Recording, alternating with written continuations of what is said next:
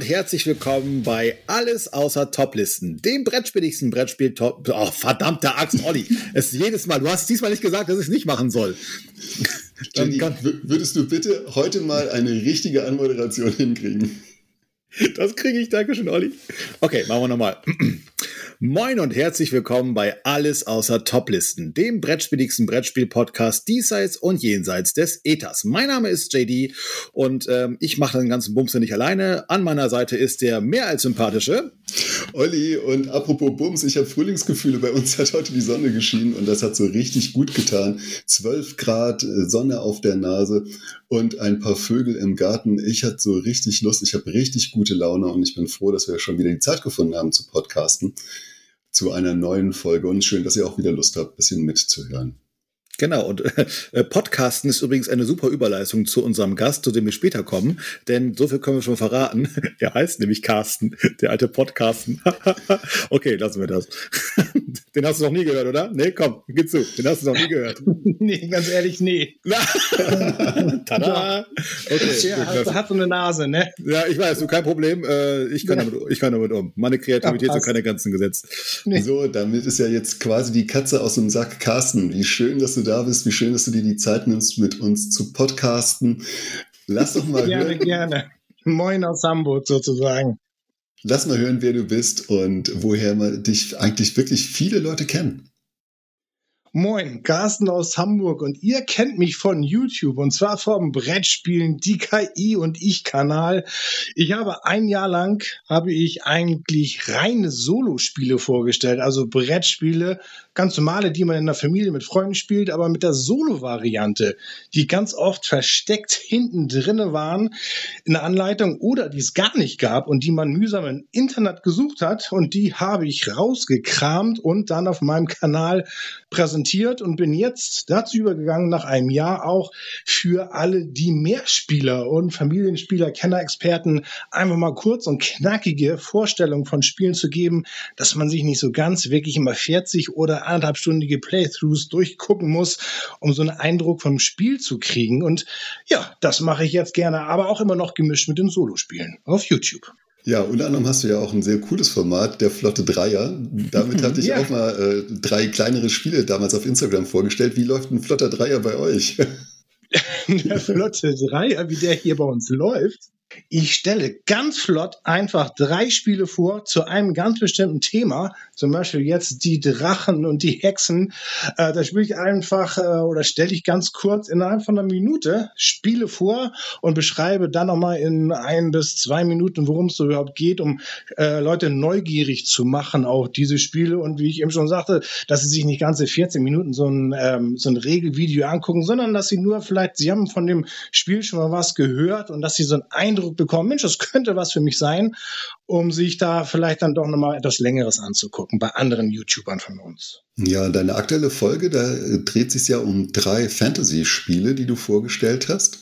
Genau. Und äh, zwei davon habe ich tatsächlich noch gar keine Spielererfahrung. Das dritte war Res Arcana, ist das richtig?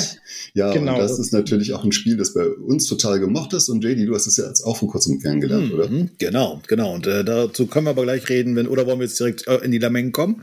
Nee, lass uns doch vielleicht noch über erstmal was äh, noch Ernsteres reden, was Gerne. uns beide momentan beschäftigt. Wir wollten uns bei euch allen bedanken, dass ihr momentan ein ganz klares Zeichen setzt für Toleranz, für Weltoffenheit. Und ich habe das Gefühl, dass momentan in einer sehr vertrackten politischen Lage, wo ein absoluter Rechtsruck momentan durch Deutschland geht, so viele Menschen, die sich hier in dieser Brettspielszene miteinander treffen, ein ganz klares Zeichen setzen für eine offene und tolerante Gesellschaft. Und das verdient tatsächlich Anerkennung und das verdient ein, ähm, ein Lob und das verdient den Wunsch, dass weiterhin so viele Menschen auf ihren Instagram-Profilen posten, dass sie auf Demonstrationen in Wiesbaden sind, in Hamburg sind, in Köln sind, in Frankfurt sind und auf die Straße gehen. Und äh, stellvertretend sagen wir jetzt an dieser Stelle einfach mal dafür Danke, dass ihr aktiv seid. Ja, ich habe letztens den Spruch gelesen, ähm, wir haben uns immer gefragt, wie es bei unseren Großeltern so weit kommen konnte, wie es kommen konnte. Und äh, jetzt haben wir quasi die Möglichkeit, äh, das Ganze ein bisschen anders zu machen. Und ähm, ja, ich schließe mich da Olli vollumfänglich an. Ähm, Leute, geht auf die Straße, äh, guckt, dass es euren Mitmenschen gut geht und äh, kein Mensch ist besser als der andere. Das ist äh, das, was auch am Spieltisch herrscht, äh, sollte auch im wahren Leben herrschen. Lasst uns dafür gerne weiter eintreten und einstehen. JD, du bist ja so von uns beiden der Intellektuelle. Oh, wie ähm, Sau, wie Sau. Hm. Du hast jetzt auch ein Buch gelesen, oder? Aus Versehen, ich weiß nicht, wie mir das passieren konnte. Wir hatten letztens eine Diskussion oder ein, nein, nein, Olli und ich äh, tauschen uns ja häufiger mal aus über Ideen und Formatideen und so weiter. Und ähm, ich habe ein relativ großes Repertoire an äh, Büchern zum Thema Spiel. Ich bin ja auch Spielpädagoge, macht ja auch irgendwie Sinn. Gibt aber auch viele schöne Bücher, also nicht nur zur Spielpädagogik, sondern auch zum Thema Brettspiel. Und die Idee, die wir hatten, ähm, war, dass wir ähm, euch einfach mal auch zu Wort kommen lassen und ähm, wir stellen quasi unser Lieblingsbuch vor, so wie wir denn jetzt haben, was zum Thema Brettspiel ist und würden euch fragen oder tun wir auf diesem Wege einfach mal, äh, was ist denn euer Lieblingsbuch zum Thema Brett, Karten, Gesellschaft, Spiel, wie auch immer. Ähm, ich würde da parallel nochmal oder äh, einzeln nochmal ein Video zu machen, auch nochmal zu aufrufen, aber das ist schon mal der erste, das erste kleine Aufrüfchen quasi. Ähm, zeigt uns eure Bücher, die zum Thema Brettspiel euch begeistert haben. Das war grammatikalisch eine Vollkatastrophe, aber ich hoffe, ich hoffe, ihr wisst, was ich meine. Deswegen bist du ja der Intellektuelle von uns. Darum muss ich noch viel lesen, Olli. Ich werde mit jedem Tag ein bisschen besser. Lass uns über Spiele reden. Aus der Lameng ist unsere Kategorie, in der wir so ganz kurz schildern, was wir in der letzten Zeit gespielt haben, was uns positiv oder auch negativ in Erinnerung geblieben ist. Und wir haben es ja eben schon angeschnitten. Res Arcana wurde bei euch gespielt, JD. Was waren deine Erfahrungen mit Res Arcana, einem Spiel, das wir heiß und innig spielen, bei dem es bei uns um mehr geht als nur um das Gewinnen? Gut, bei uns ging es um erstmal Kennenlernen des Spiels.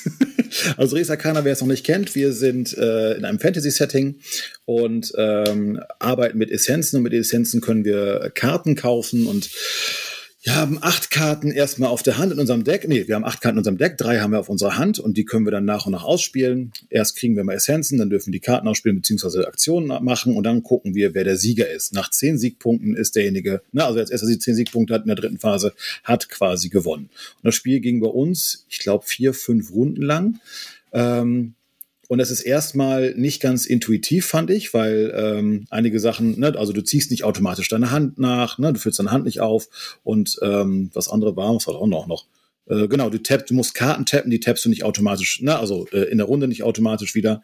Ähm, aber wenn man das erstmal äh, verstanden hat, ähm, wie das funktioniert, ist es ein total geniales Spiel. Also ähm, es macht so viel Spaß äh, und ich finde die Ikonografie unfassbar gut gelungen. Also das ist etwas mit, ne, haben wir gerade schon mal mit einigen Ausnahmen, aber äh, wenn man sich da einmal so eingefuchst hat, super Spiel, sehr schönes Spielerlebnis. Ja, obwohl es halt Karten sind, ist es kein Deckbilder, sondern eher ein Engine-Bilder, bei dem man wirklich in der Reihenfolge der Aktionen, aus denen man frei auswählen kann, die, ähm, die richtige Balance finden muss, damit das äh, wirklich rauscht und äh, gleichzeitig beäugt man auch links und rechts, was die anderen so machen. Genau. Es gibt Möglichkeiten auch äh, von deren Zügen zu profitieren und gleichzeitig gibt es auch noch die Möglichkeit, sich ganz schön auf die Nase zu geben, denn äh, in einem Fantasy-Spiel gibt es natürlich auch Drachen, äh, die du auf die anderen losschicken kannst. Also ein Hauen und ein Stechen und wirklich ein Spiel, das bei uns total heiß und innig geliebt wird. Schöne Interaktion. Habe ich gerade Deckbilder gesagt?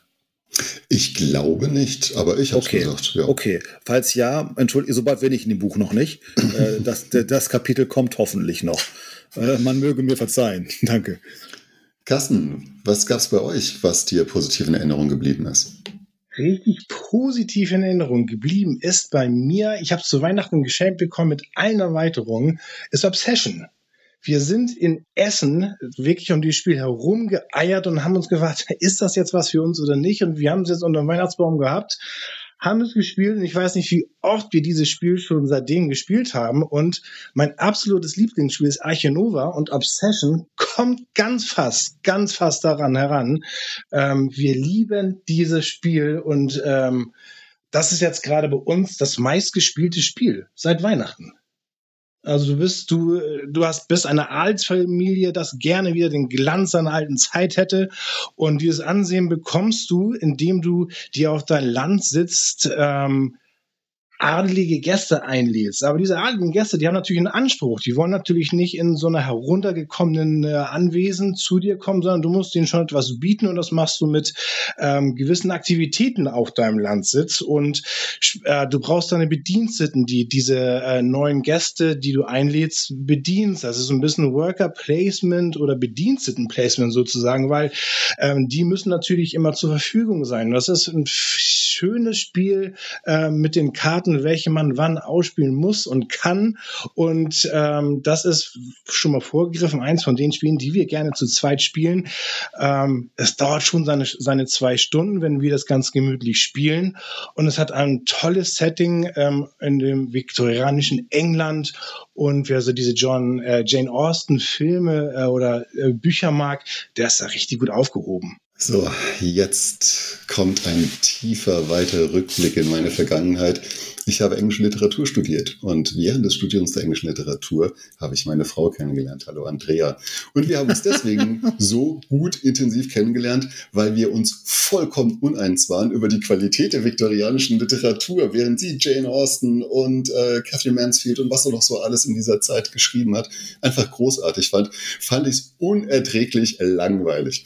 Und ich habe allerdings meiner Frau einen Wunsch erfüllt und habe Obsession noch in der englischen Variante Variante gekauft und bestellt. Und äh, ich kann das absolut nachvollziehen, denn dieses Spiel fasst dieses, diesen Zeitgeist einer äh, aristokratischen britischen Upper Class total gut auf, die alle danach strugglen, endlich wieder ihre Reputation zu bekommen. Und ich fand es aber ziemlich äh, wiederholend und habe nach drei, vier Partien gesagt, also ich mir macht das momentan keinen Spaß mehr. Okay. Und äh, habe mich da wieder emotional davon gelöst und fühle mich darin bestätigt, dass ich schon damals gesagt habe, viktorianische Literatur ist nicht meins. JD, so, du kannst jetzt hier den Engel oder den Teufel spielen. Oder du kannst sagen, du kennst das Spiel gar nicht. Ich kenne es, ähm, aber ich habe es nicht gespielt. Ich kann es ganz schnell machen. Das kurz und schmerzlos. Ich kann aber, ich kann aber kurz erzählen, was ich noch gespielt habe. Ja, mach doch. da mache ich es auch, da kann mich keiner aufhalten. Ähm, Everdell ist ja eins unserer Lieblingsspiele hier und äh, wir haben die Belfair-Erweiterung bekommen und haben zu sechst Everdell gespielt und es hat erstaunlich gut funktioniert. Ollis Blick Wenn ihr den sehen könntet, wäre etwas anderes. Ähm, ich muss sagen, also die Downtime, also ich habe mir das wesentlich schlimmer vorgestellt. Und es waren zwei Leute, die noch nie Everdell gespielt haben. Das hat unfassbar gut funktioniert. So, Jetzt habe ich die Diskussion eröffnet. Jetzt bist du wieder dran, Olli. Bitteschön. Ähm, also äh, allein die Vorstellung, Everdell zu sechs zu spielen und überhaupt gar keinen Überblick mehr auf dem Tisch zu haben, was irgendwo liegt bei diesen extrem kleinen Kartentexten, äh, schreckt mich ab. Everdell wäre eigentlich auch ein Spiel, über das wir heute reden können. Ähm, ich kenne alle Erweiterungen. Mhm. Und ähm, ich persönlich habe ja äh, Spirecrest als meine Lieblingserweiterung. Da wird das Spielfeld um einen, um einen Bergrücken erweitert. Du äh, bekommst äh, noch die Aufgabe, über diesen Berg zu wandern. Du bekommst Reittiere. Da passiert ganz viel, ohne das eigentliche Spiel, das, das im Norden quasi rund um den Baum äh, stattfindet, zu verändern äh, das Spiel sehr variabel macht. Also das wäre nochmal so ein Tipp, wenn ihr nochmal äh, eine Erweiterung probieren möchtet. Probiert es auch nochmal mit Spirecrest. Also bei Belfair, ich kann auch kurz sagen, worum es da geht. Du hast ja den, diesen Immerbaum normalerweise, der die Gesicht komplett verstellt. Den hast du da nicht mehr. Der, der wird quasi von einem, mit einem oberen Tableau, also es wird oberhalb quasi des, des normalen Spielfelds angelegt. Äh, da hast du nochmal einen Markt und nochmal ein, zwei, drei Sonderfelder, ne, die dir nochmal ein paar Boni geben. Äh, beim Markt kannst du nochmal Ressourcen äh, dir kaufen oder verkaufen. Äh, das ist ganz nett gelöst. Ähm, ja, und hast du noch ein paar Module, die du noch optional mit reinpacken kannst. Aber da wir mit neuen SpielerInnen gespielt haben, die das noch nicht kannten, haben wir die quasi rausgelassen. Ich habe auch am Sonntag äh, noch was ganz Neues für mich gespielt. Und zwar habe ich meine erste Partie The Gallerist auf dem Buckel. Ein Spiel, dem ich zwar schon mal beigewohnt habe und zugeguckt habe, allerdings ohne Regelkenntnisse und einfach gar nicht auf die Idee kam, die Regeln verstehen zu können. Nach einer Stunde habe ich mich dann aufgestanden, habe mich bedankt, bin weitergegangen. Aber jetzt am Sonntag äh, hat sich äh, Holger die Mühe gemacht und hat uns noch einmal The Gallerist erklärt. Wir haben es zu viert gespielt. Ähm, bei The Gallerist geht es im Prinzip darum, dass du das Leben eines Kunstgalerie-Managers äh, reflektierst, der sowohl Künstler äh, entdecken kann, Kunstwerke kauft, allerdings auch Kunstwerke verkauft und es geht ums Geld. Und das allein fand ich schon einen ziemlich interessanten Ansatz. Und mich hat The Gallerist eigentlich ziemlich umgehauen. Das Spiel fand ich so mega gut. Insbesondere diese kalkulierte Aktion, dich irgendwo auf ein Arbeiter-Einsatzfeld hinzustellen und zu hoffen, dass du von dort verdrängt wirst, um dann nochmal eine zweite Aktion auszuführen, hat mir so richtig angetan. Und ich freue mich da schon wieder auf die nächste Partie und ähm, äh, ich habe jetzt auch schon mal nach dem Preis geguckt und ich glaube, das werde ich mir auch gönnen. Definitiv. Carsten, kennst du das, Gallerist? Nee, ich weiß, dass es bei uns im Würfel und Zucker in Hamburg im Brettspielcafé mit steht, aber sich keiner wirklich daran ran, herantraut, ähm, das zu spielen, weil das doch ein bisschen umfangreicher sein soll. Ja, also wir haben viereinhalb Stunden äh, ja. reine Spielzeit gehabt, allerdings auch deswegen, weil eine Person dabei war, die, die wirklich also schwer Zugang zu den Regeln gefunden hat und da haben halt einfach die Züge etwas länger gedauert.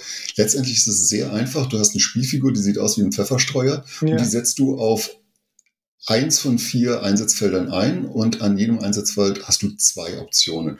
Und eigentlich ist es ziemlich banal, aber die Tragweite deiner Entscheidungen macht es halt richtig aus. Und es ist ein Spiel voller Timing und du wartest, bis die Preise nach oben getrieben werden und oh, also mega. Aber Olli, wenn du sagst, ich habe viereinhalb Stunden gespielt, sag mal, wie viel war Erklärzeit?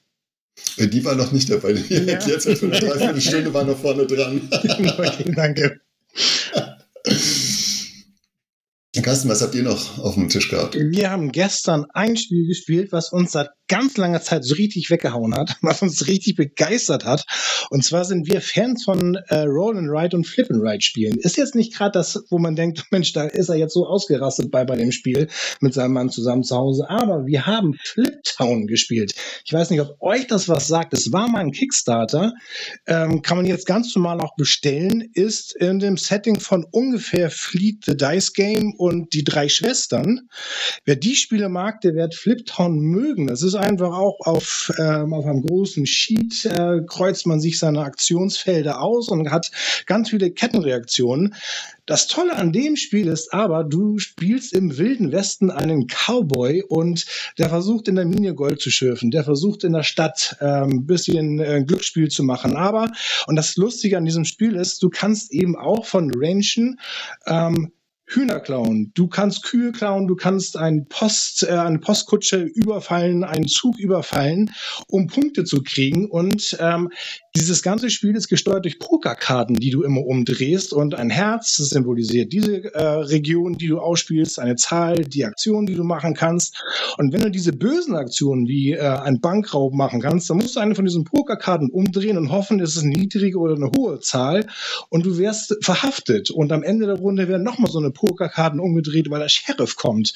Und wenn der Sheriff kommt äh, und du hast zu viel riskiert, dann musst du ganz viele Siegpunkte verlieren. Das ist so ein wirklich Push-Your-Luck Truck-Dingens mit Roll and Ride gemischt. Das hat uns wahnsinnig gut gefallen. Selten so ein gutes Flip and Ride, Roll and Ride gespielt, wie Fliptown.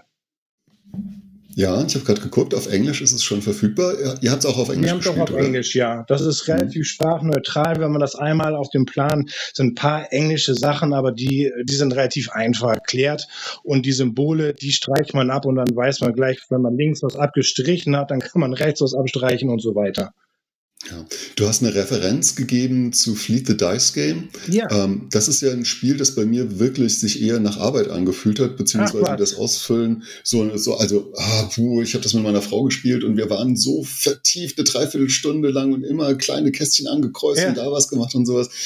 Dafür habe ich eigentlich einen Steuerberater, den ich mir dafür ah. leiste. Ah. Das war auch eins dieser Spiele, die mir gar keinen Spaß gemacht haben, aber ich liebe äh, Roll and Ride, Flip and Ride Spiele wegen ihrer Leichtigkeit, weil ja. sie äh, in der, also wenn es das richtige Spiel ist, unglaublich viel Tempo vorgeben, äh, immer eine kleine Entscheidung von mir mögen, aber dann so voranschreiten. Aber ich habe gemerkt, äh, wenn ein Flip and Ride Spiel so sich im Kennerbereich selber ansiedelt, dann, äh, dann habe ich das gar nicht so gern. Ich habe auch vor kurzem Tequila gespielt. Ah, okay. Und das ist bei mir auch, also das fand ich ganz, also nee, das wollte ich nicht fertig spielen. Das äh, war wirklich Hände weg. Deswegen bin ich immer ein bisschen vorsichtig bei Flip-and-Bite-Spielen im Kennerspielbereich, aber bei allem, was im Familienspielbereich ist, bin ich immer sehr neugierig. Dann bist du auch eher vorsichtig mit Hadrian's Wall zum Beispiel, was wir auch unheimlich gerne spielen. Genau. Ja, okay, genau. okay. Nee, dann wäre Fliptown allerdings wirklich nichts für dich. Ich bin auch noch im Überlegen, was ich euch erzählen möchte. Ich habe nämlich, also ich komme aus einer super heftigen Arbeitsphase. Alles, was äh, den Januar anging bei uns äh, auf der Arbeit, was mit Zeugnissen und Terminen zu tun hat, ist immer ganz ätzend. Aber an diesem Wochenende hatte ich ganz viel Gelegenheit, äh, Zeit nachzuholen. The Gallerist habe ich euch schon erzählt. Ich habe unter anderem auch Ares-Expeditionen gespielt. Ich habe nochmal Reise in Südtigris gespielt, mega gut. Aber ich habe auch Zeit gehabt für Mythwind dieses Abenteuer-Erlebnisspiel, das jetzt ganz frisch ausgeliefert wird. Die Kickstarter und die Vorbesteller äh, von ähm, des, des Spiels ähm, kommen jetzt so langsam in den Genuss. Und ich habe meins schon von Board Game Circus gehabt. Und ähm, du kommst in einem jungfräulichen Tal an.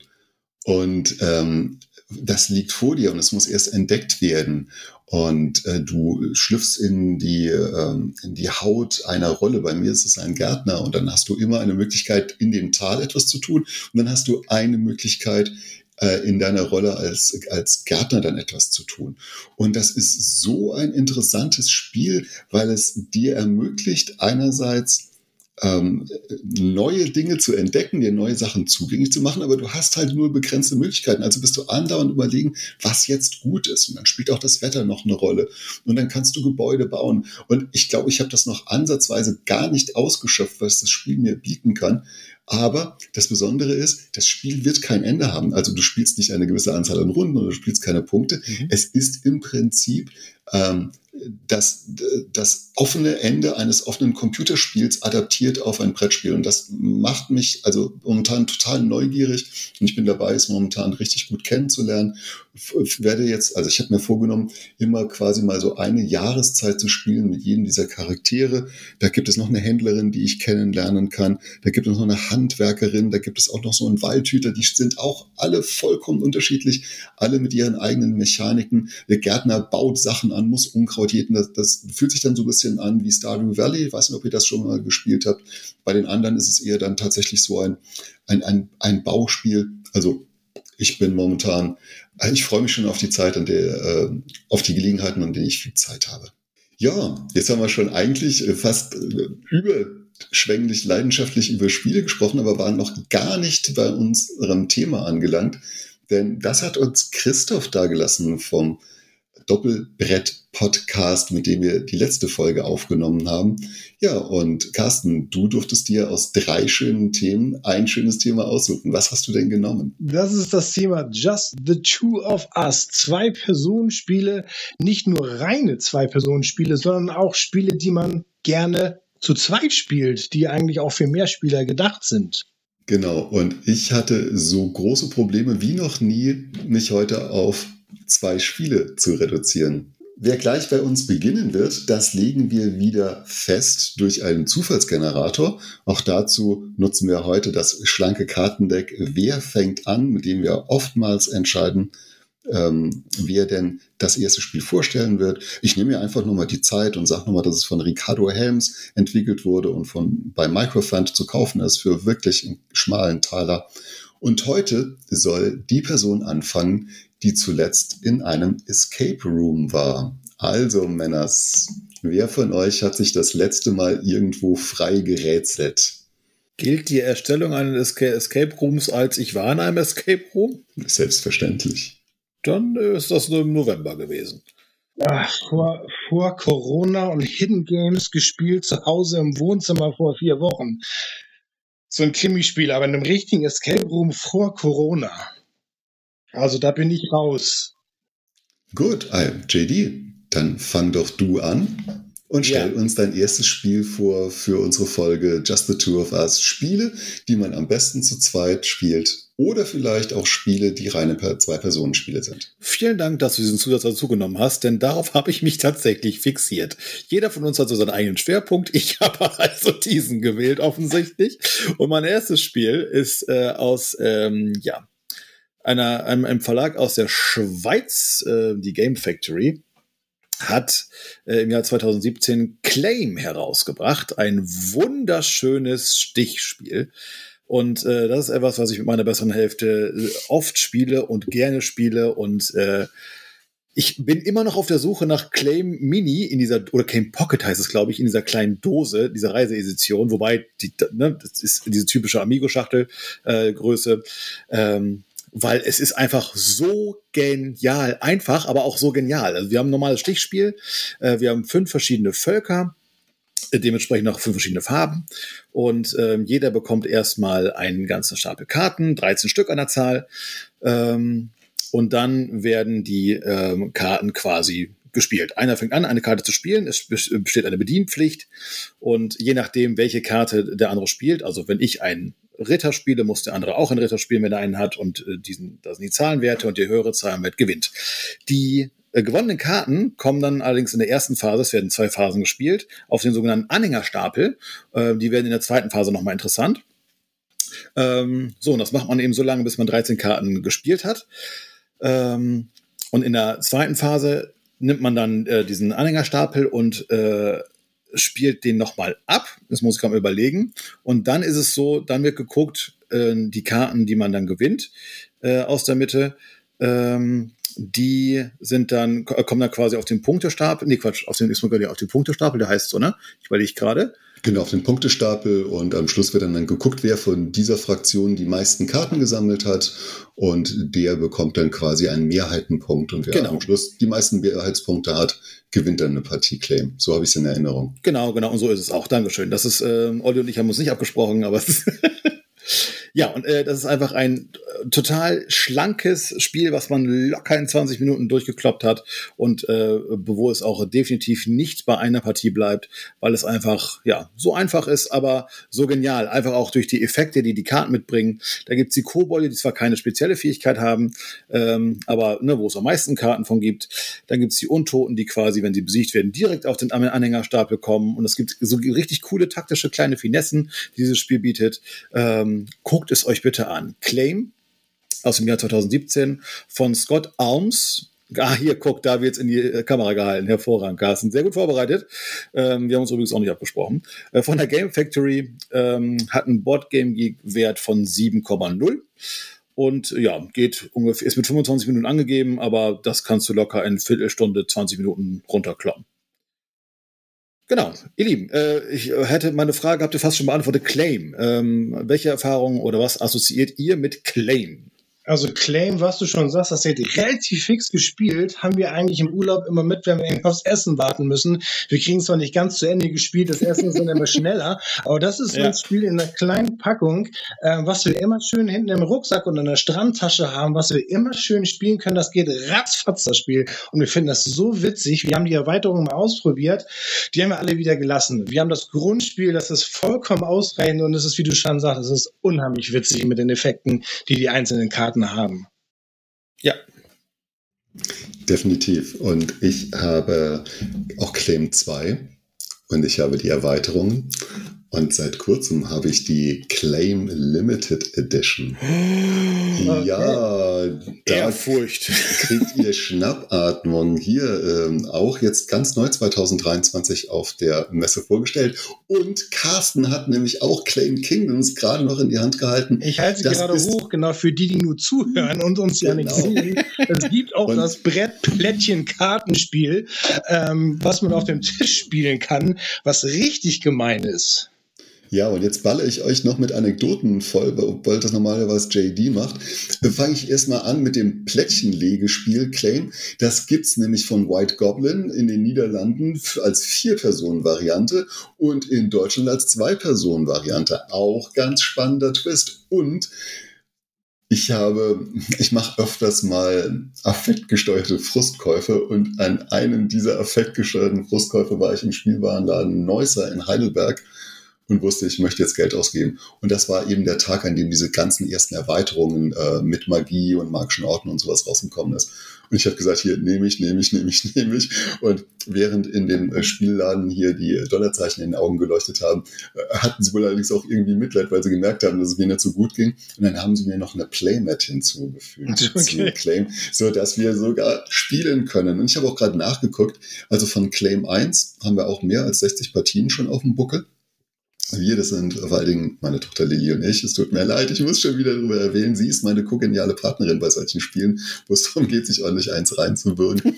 und ja, das ist halt auch so ein Spiel, das wir immer mal wieder rausholen, wenn es einfach schnell gehen muss. Und das ist definitiv eine Erwähnung wert. Oh, ich bin so froh, dass ihr mit Claim angefangen habt. Richtig gut. Ähm, ich sage auch noch, dass mir die Illustrationen total gut gefallen. Oh, da ja, ist nämlich der Nico hinten dran. Kennt ihr von vielen Spielen äh, rund um die Nordsee oder das Westfrankenreich oder den Südtigris. In dieser Limited Edition äh, Box, die ich gerade in der Hand habe, sind auch noch andere Künstler mit dabei. Das heißt, das Artwork sieht anders aus. Ähm, muss man sich ein bisschen dran gewöhnen, ist auch schön, aber eben anders. Und ähm, ihr wisst ja, der Miko, der hat so einen Stil, den erkennt man sofort wieder äh, an den Knollenlasen und an den großgezogenen Gesichtern. Ist da auch eine Illustration von Doris Matthäus mit bei? Leider nein. schade. Du alter Fanboy, du. schade, schade. Liebe Grüße, Doris, hier von uns. So. Carsten, magst du weitermachen? Ich mache äh, ja gerne weiter und wir sind äh, in der Postapokalypse unserer Welt. Irgendwas ist da ganz groß schiefgegangen und wir sind in Redlands von Grimspire, ein äh, Zwei-Personen-Spiel, wo ja zwei, äh, zwei äh, zwei Teams gegeneinander spielen. Die haben jeweils drei Camps vor sich liegen und der eine möchte dem anderen diese drei Camps gerne kaputt machen und darf da nur von seinen ausgespielten Karten jeweils nur zwei Band- oder Crewmitglieder davor legen als Verteidigung. Und diese Karten, die machen oder die haben äh, verschiedene Aktionen oder Fähigkeiten, die man ausspielen muss, die man auch bezahlen muss. Und äh, man hat nur drei Wasser und drei Wasser, jeweils ein Wasser ist eine Bezahlung. Und mehr Geld hat man nicht. Und jetzt versucht man den anderen wirklich ähm, wegzukloppen mit seinen drei Camps, die da sind. Und für uns ist dieses Spiel einfach so faszinierend, weil es kann innerhalb von zehn Minuten zu Ende sein, das Spiel. Oder es kann eine Dreiviertelstunde dauern. Und äh, ist bei uns schon so oft passiert und weil man muss genau aufpassen auf seine Karteneffekte, dass man da nicht irgendwas übersieht und der andere tritt schön ein nach, auch wenn man schon am Boden liegt. Und der andere, der am Boden liegt, der kann dann aber auch wirklich noch 15 Minuten überleben, bis er nur eine Karte ausspielt und alles andere ist für den anderen vorbei. Und das ist für uns ein richtig schönes, gemeines, fieses Zwei-Personen-Spiel. Redlands. Das hat so eine ganz abgefahrene Steampunk-Silhouettenfigur vorne genau. auf dem Cover drauf, die so lila, düster, finster leuchtet nebendran der Schriftzug Redlands und ansonsten ist die Schachtel weiß. Und ich habe mich da noch gar nicht dran getraut. Also ich kann gar nichts dazu sagen. Ich weiß aber, dass zum Beispiel auf dem Spieletreff Merzig äh, ganz viele Leute das Spiel richtig gut finden. Diese, die Optik, wenn, wenn die einmal auf dem Tisch groß ausgebreitet ist, die Camps liegen da und die Figuren, die stehen sich da sozusagen gegenüber in so einem äh, Mad Max-Style, ähm, das ist schon richtig faszinierend, was da auf dem Tisch los ist. Da ist viel los auf dem Tisch. Kurzer Fun Fact: Wenn man Redlands bei Google eingibt, kriegt man Redlands California, Redlands Film und als drittes Redlands Rundballenpresse. Aber das nur ganz nebenbei. Olli. Ja, okay. Ähm, ich zerstöre mal euren Trend der reinen Zwei-Personen-Spiele. Und ich bin nämlich äh, mit den Gedanken an die Sache gegangen, die vielleicht sogar Christoph intendiert hat, ihr beiden äh, Ignoranten. Und ich habe stellvertretend erst einmal ein ganzes Genre mir ausgesucht an Spielen, die ich einfach lieber zu zweit spiele, statt zu dritt oder zu viert, weil sie mir unglaublich Zeit sparen. Und das sind die äh, wirklich, also die, die anspruchsvollen Expertenspiele. Und stellvertretend könnte ich euch jetzt ähm, Underwater Cities nennen oder Paladine des Westfrankenreichs. Ich reduziere es aber in meiner Wahl auf Arche Nova. Und Carsten, du hast vorhin schon gesagt, das ist ein Spiel, das dir auch sehr viel bedeutet. Ich habe meine allererste Partie Arche Nova gespielt zu viert und sie hat sechseinhalb Stunden gedauert. Ich glaube, ich habe das schon einmal gesagt. Sechseinhalb quälende Stunden. Und danach war ich allerdings total beseelt und wusste, ich möchte das wieder spielen. Ich glaube, ich habe das schon mal erwähnt. Aber ich habe danach häufig Arche Nova zu zweit gespielt.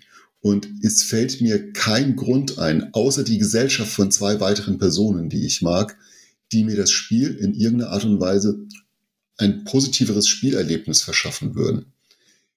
Ich glaube, dass du noch nicht einmal ein größeres Gerangel haben würdest um die grünen Auftragskarten, wenn du zu viert spielst, weil die Auftragskarten sind ja auch im Zwei-Personen-Spiel einfach geblockt.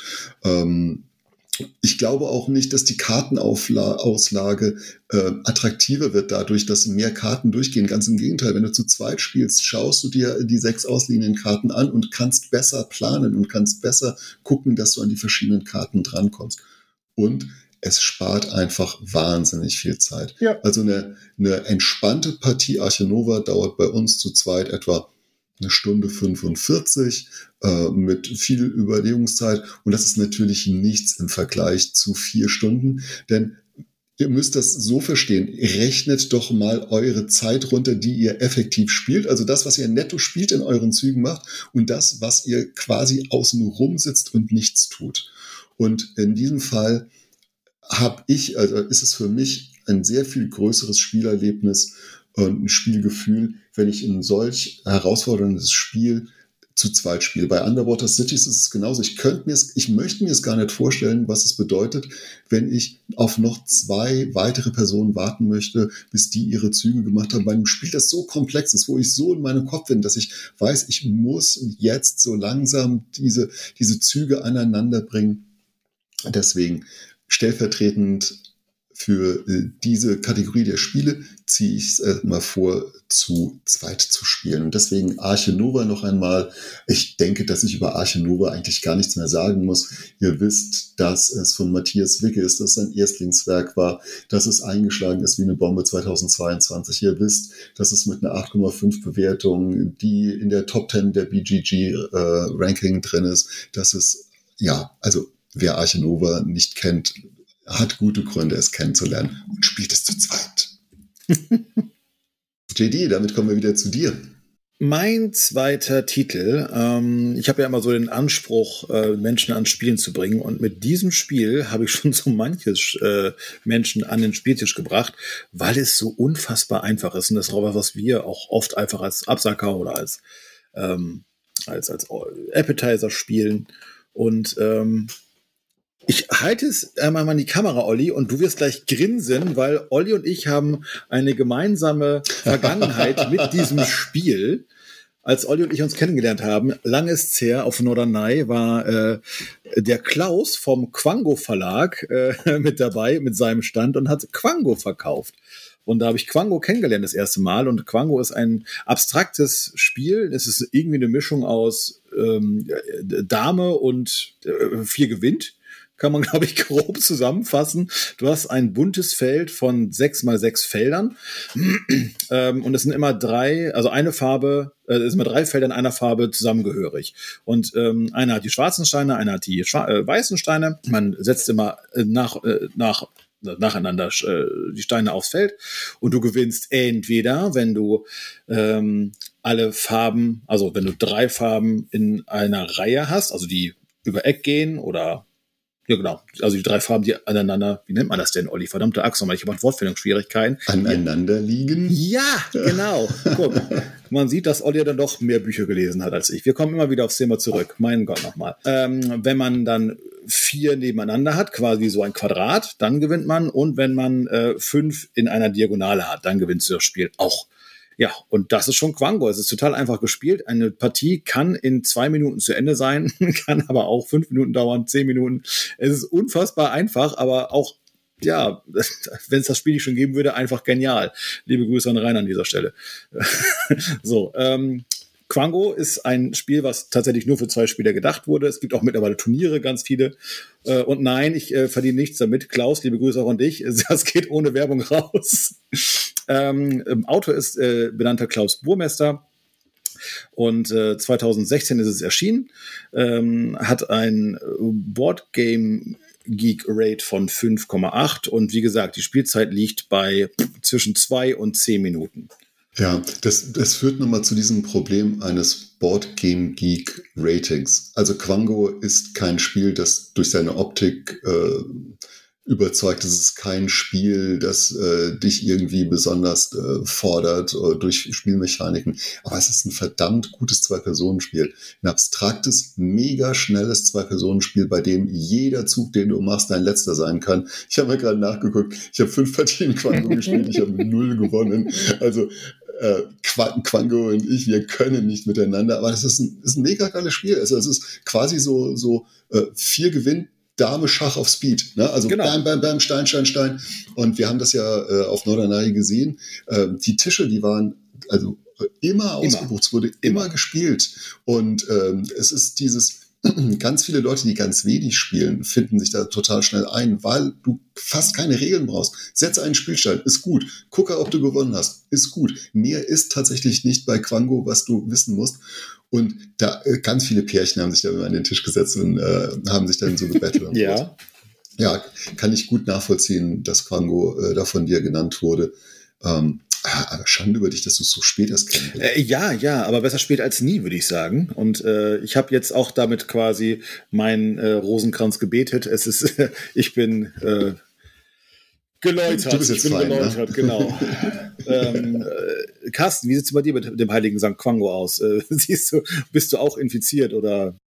Ich habe es tatsächlich schon gesehen, ein Auto, der ist ja hier aus, aus Hamburg und selbst einer aus unserer Spielegruppe, die ist auch äh, mit, mit ihm befreundet, aber tatsächlich habe ich dieses Spiel noch nicht gespielt. Oh, betretenes Schweigen, merkst du, ne? Das ist äh, nicht so schön.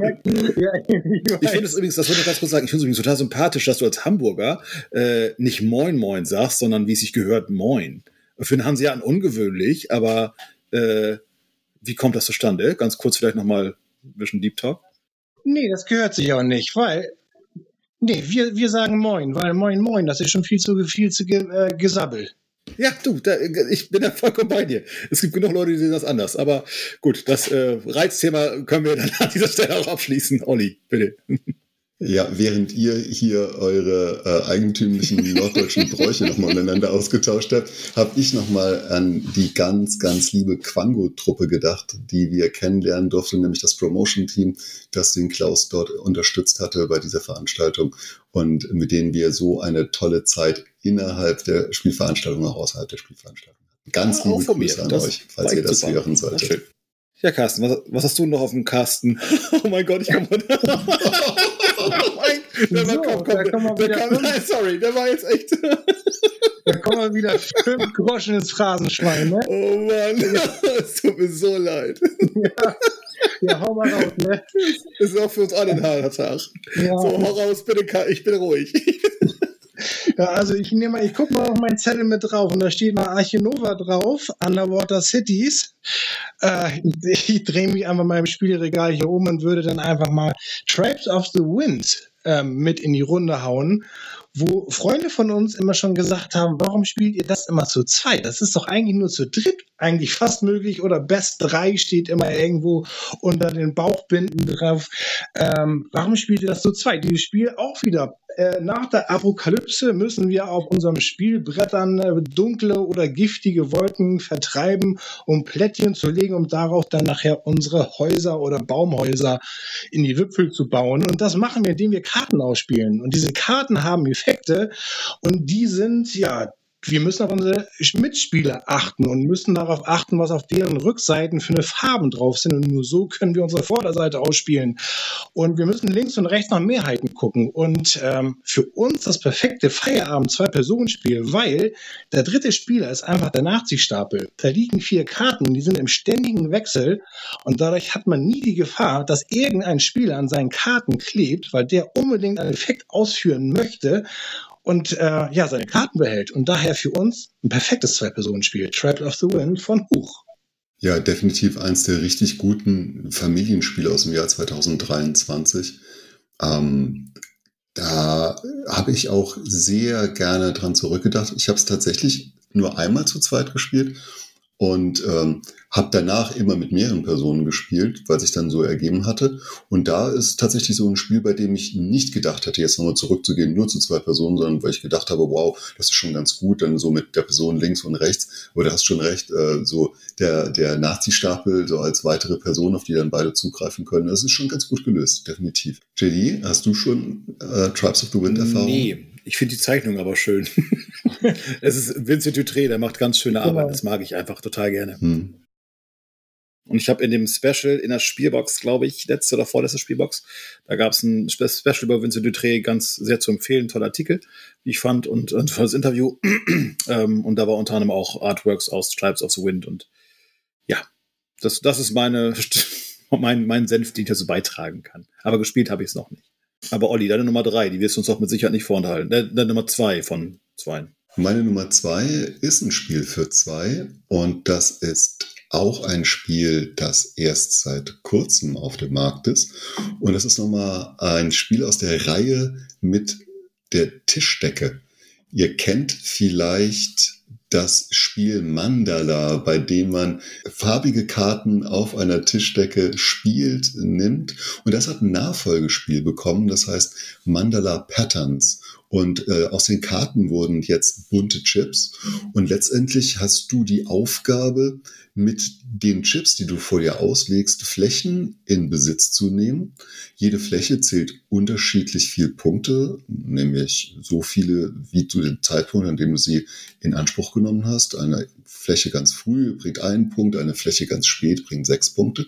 Und dann multipliziert sich das mit der Anzahl der Plättchen, die in dieser Fläche auch drin liegen. Und das spielt man immer im Wechsel. Und es ist ein sehr strategisches Beäugen, was die andere Person macht. Und ähm, man ist natürlich immer daran interessiert, dass man hier ganz viele Punkte abgreifen kann.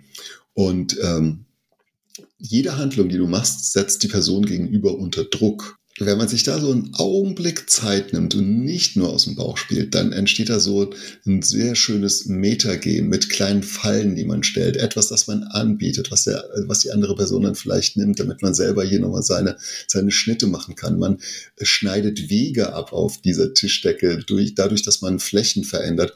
Und das ist tatsächlich ein Spiel, das mir wahnsinnig viel Spaß macht, noch mehr Spaß macht als das Vorgänger Mandala, weil es auch noch eine Prise mehr hat. Also es kratzt am Kennerspiel, gefällt mir richtig gut und ich mag tatsächlich auf diesem Stoff zu spielen.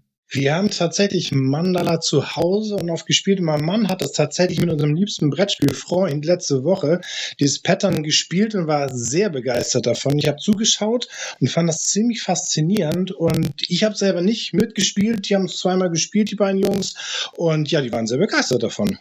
Ich habe es noch auf meiner Wunschliste, weil Mandala ist eines der wenigen Spiele, die ich oft gespielt habe und ich mag einfach dieses Handtuch, diese Tischdecke total gerne. Mhm. Ich hätte mir gewünscht, dass es davon Geschirrhandtücher gibt. Äh, ja. Lookout, Lookout, ihr solltet euch nochmal Gedanken machen, nochmal anderweitig zu investieren. Vielleicht mit Queen Games, die kennen sich mit Stoffen aus. Das ist aber ein anderes Thema. ähm, aber nein, habe ich noch nicht gespielt. Aber Mandala an sich finde ich schon mega geil und ähm, ich bin angefixt. Dann schließe ich nochmal diese Runde ab mit so ein paar harten Fakten. Es hat eine 7,7, erstaunlich viel für ein Zwei-Personen-Spiel Weight von 2,05. Es ist von beiden äh, Autoren Trevor Benjamin und Brad J. Gilbert. Clemens Franz hat es illustriert. Diesmal gar nicht so zu erkennen, weil keine Gesichter dabei sind. Das ist ja normalerweise immer so ein bisschen der Clemens Franz äh, Punkt, an dem man ganz gut sein Artwork erkennen kann. Ja, und Lookout Games und äh, ist, glaube ich, noch 2023 erschienen. Mein Tipp für Spiele am besten zu zweit. Ja, das waren sie schon, die sechs Spiele, oder? Das waren sie. Männers, kriegen wir sie nochmal zusammen in der Reihenfolge, wie wir sie vorgestellt haben? Natürlich kriegen wir sie zusammen. Ich bin angefangen mit dem unfassbar guten Claim in der Grundversion. Dann kam der liebe Carsten mit Redlands. Genau. Ich habe stellvertretend für Expertenspiele, die sich besser zu zweit spielen lassen, euch Arche Nova vorgestellt. Da ich die Vorgaben gekonnt ignoriert habe, habe ich auch ein Zwei-Spieler-Spiel genäht. Quango. Äh, schreibt man übrigens ohne U. Ich schreibe es immer wieder falsch. Jedes Mal. Q-A-N-G-O. Und dann kam Carsten mit. Grapes of the Wind. Und ich habe dann nochmal den Abschluss gemacht mit Mandala Patterns. Ja, heute liegt ein Jacques Wiesel irgendwie in der Luft. Ich habe es im Gespür. Denkt ihr, wir können uns auf ein Spiel einigen von den sechs, die wir vorgestellt haben, bei dem wir sagen würden, wow, ja, das, da haben wir alle so Erfahrungen damit gemacht, dass wir es mit einem Jacques Wiesel, ja, ja ich glaube, Sie halten beide schon Claim in die Kamera. Die, die Cover in die Kamera, für die, die nur zuhören, das ist Claim. Ja, das, das ist durch, oder? Das war ja. irgendwie, das war schon bei, bei unserer ersten ja. Reaktion war es klar. Rosa Elefant, also, der rosa Elefant ist Claim, ja. JD, lass die Fanfare ertönen. Chuck Wiesel. Jacques. Wir haben ein neues Jacques. Spiele, von denen wir glauben, dass sie immer in einem besonderen Kontext und einer besonderen Fragestellung besonders hervorzuheben sind. Zumindest mal von den Spielen, die wir vorstellen. Das erhebt natürlich überhaupt gar keinen Anspruch auf eine universelle Gültigkeit.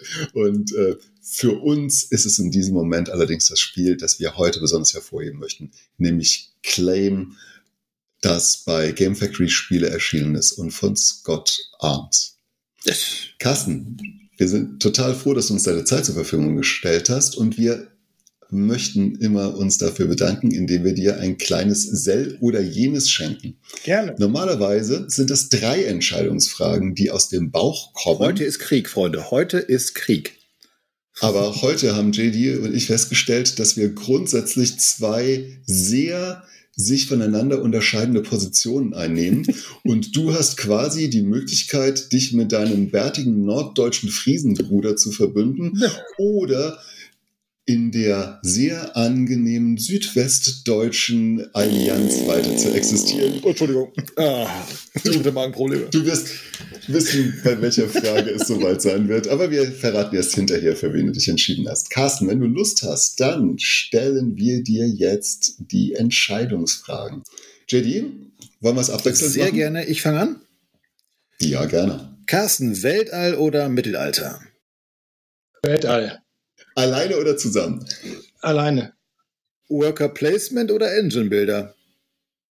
Worker Placement. Gute Antwort. Und jetzt, Achtung, jetzt kommt's. So, Schokobons oder Kinderriegel? Schokobons. Ja! Ah, ja! guter Mann, guter Mann. Wie kann man tatsächlich Schokobons Kinderregeln vorziehen? Ihr Lieben, das, das sind die Geheimnisse der Welt. Die, die, das muss sowas mit dem Weißwurst-Äquator sein, der uns voneinander trennt. Das ist irgendwie die süßwaren Verwirrung der Menschen, die an der Küste leben und sich von Fisch ernähren. Ich weiß es nicht. Natürlich wäre, gibt es nur eine Antwort. Das sind Kinderregeln. Carsten, Danke, dass du den Nerv hattest, mit uns äh, heute hier über Spiele zu sprechen, die man besser zu zweit spielt. Ich hoffe, dir hat es Spaß gemacht. Ja, Dankeschön. Super, wir wünschen dir ganz viele Abonnements für deinen YouTube-Kanal, die KI und ich. Danke dir. Da sollen ganz viele Leute in Zukunft sich deine Videos anschauen und sollen alles das machen, was man da so macht. Äh, Glocke an, Daumen hoch. Bitte, äh, bitte abonnieren und immer schön freundlich den Daumen nach oben und nette Kommentare, aber auch kritische Kommentare. Soll ja auch immer was verbessert werden, ne? Genau, und das ist eine perfekte Überleitung zu unserem Feedback-Blog. Ähm, wir bedanken uns natürlich auch an allen Hörer, bei allen HörerInnen, ähm, dass sie jetzt mittlerweile 54 Minuten 29 mit uns ausgehalten haben. Äh, wir sind, ja, genau, danke, danke. Wir sind auch immer wieder äh, bemüht, stets bemüht, uns zu verbessern, äh, sind dabei aber auf euer Feedback äh, angewiesen. Sagt uns gerne, äh, was euch gefällt, sagt uns gerne, was ihr euch noch wünschen würdet. Ähm, das könnt ihr auf Instagram machen, das könnt ihr auf Facebook machen. Da sind wir bei äh, alles unter alles unter Toplisten, alles außer Toplisten zu finden oder unter alles außer Toplisten at gmail.com. Genau, und ansonsten wollten wir euch noch einmal daran erinnern, wenn ihr ein Lieblingsbuch habt zu dem Themenkomplex Brett- oder Gesellschaftsspiele, dann ähm, wartet, bis ähm, euch JD noch mehr Informationen dazu gibt.